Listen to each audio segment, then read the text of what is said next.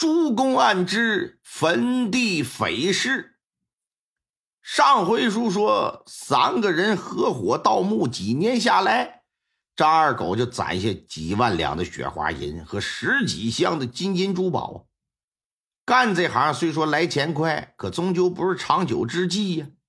张二狗就萌生退役了，想金盆洗手，不干了。可是向家这俩哥们不想放弃，一直就游说他。希望啊，说咱仨干挺合手，接着往下搂呗。但这玩意儿一次可以，两次可以，时间长了，这哥俩也不好再说啥。于是这就散了伙。张二狗呢，这才回了老家买房置地娶媳妇儿。本以为啊，他们今生不会再见。可是就在他成亲后不久，在湖北作案的时候，这哥俩又失手了，遭到官府的追捕。而且当时所在的地方呢，离咸宁还挺近，俩人就跑到小桥村来投奔张二狗来了。张二狗显然不乐意再和他们有任何瓜葛了，很怕牵扯到自己。可眼下人找上门来了，也不能不接待。但是呢，他不想让这俩人待在他家，于是啊，他就给向氏兄弟安排到老虎口的坟地里。事实上，张二狗回小桥村的时间呢，哎，要远比村里人都知道的时间要早得多，因为他是带着大批财宝回来的，不想让村里人知道。突然一回来又没个住处，这得把财宝先藏起来。思来想去，就觉得藏坟地最安全，于是就打算在坟地刨个大坑，把这金银珠宝先埋起来。在寻找挖坑地点的时候，无意中就找到一狐狸洞。一看这里头挺深，也没狐狸，钻进来瞅了瞅，看了看，哎呀哈，可不得了了！下面连着一个地下古墓啊，面积挺大的。一看有这么大个地方，又非常隐蔽，根本不需要挖坑，把十几箱财宝就给藏起来，等着买了房子装修完了之后，心说我再把这财宝给运回去。他就发觉，啊，我把这向家哥俩藏在这古墓里挺安全，肯定不能被人发现呢，就把这哥俩带过来。这哥俩肯定不乐意躲在这地下的洞里，像小龙女似的活死人墓。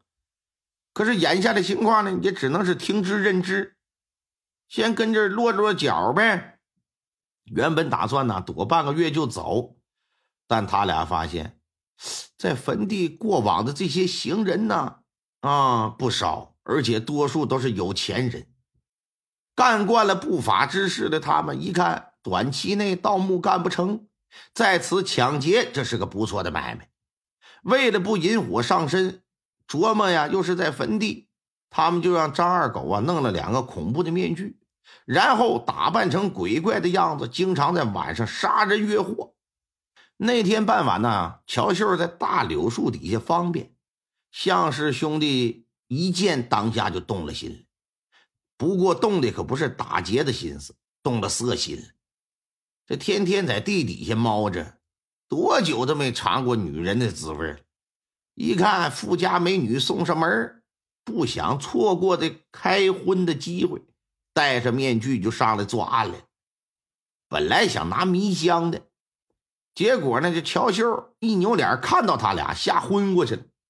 心说这好啊，迷香都不用了，拽到山洞里来吧，扒掉外衣，取下金银首饰，正打算快活一番呢。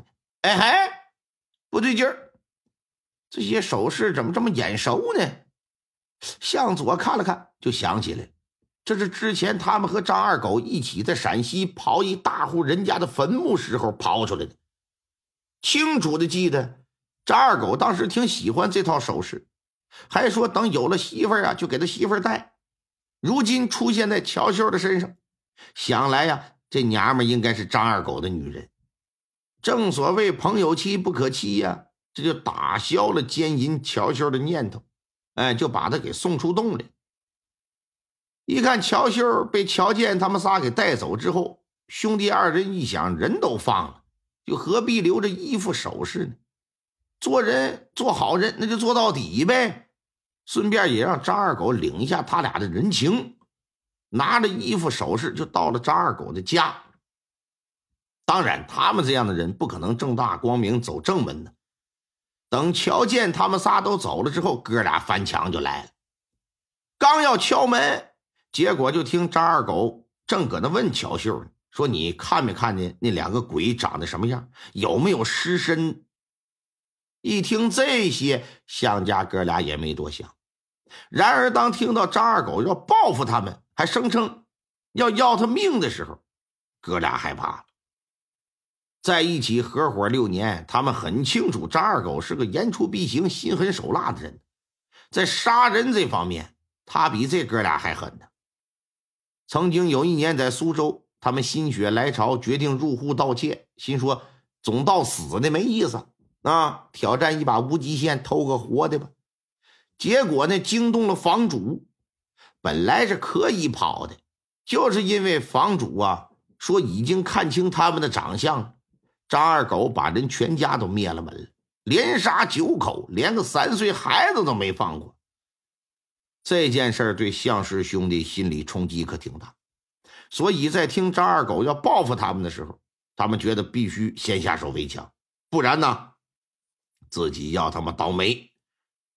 于是等乔秀去了前院，向氏兄弟把衣服首饰往院子里一扔。先是朝张二狗住的房间吹了迷香，之后呢是溜门撬锁进了屋，一刀切下张二狗的脑袋，结果了他的性命。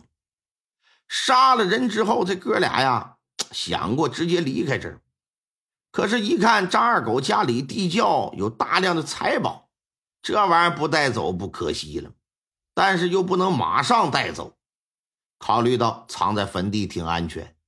这就打算等张二狗这事儿过去，再偷偷带上财宝走人。然而令他们万万没想到的是啥？最终落在朱英杰的手上。此外，向氏兄弟又交代他们砍掉的人头所埋藏的地点。衙役来到地址，这么一挖，十几个人头出现在眼前呢，其中整有那张二狗的。第二天早上，衙役把老虎口附近村庄的民众。都叫到县衙里，让他们来看这个当堂审判向氏兄弟。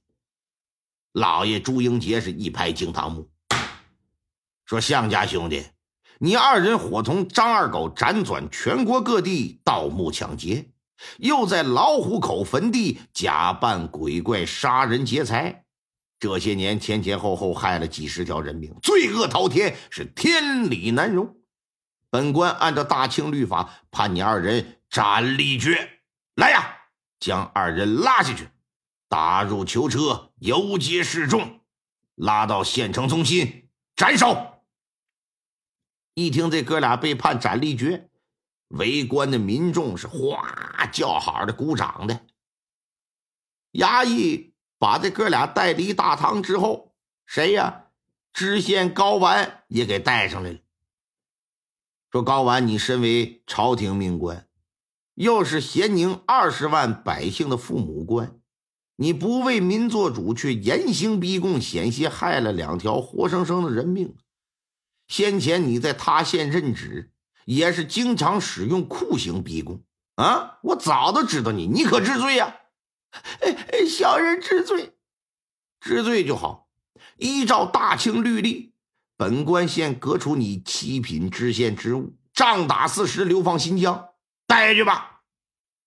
一听是新疆，高完当时就瘫了。俩衙役像拽死狗似的，就给拎进去。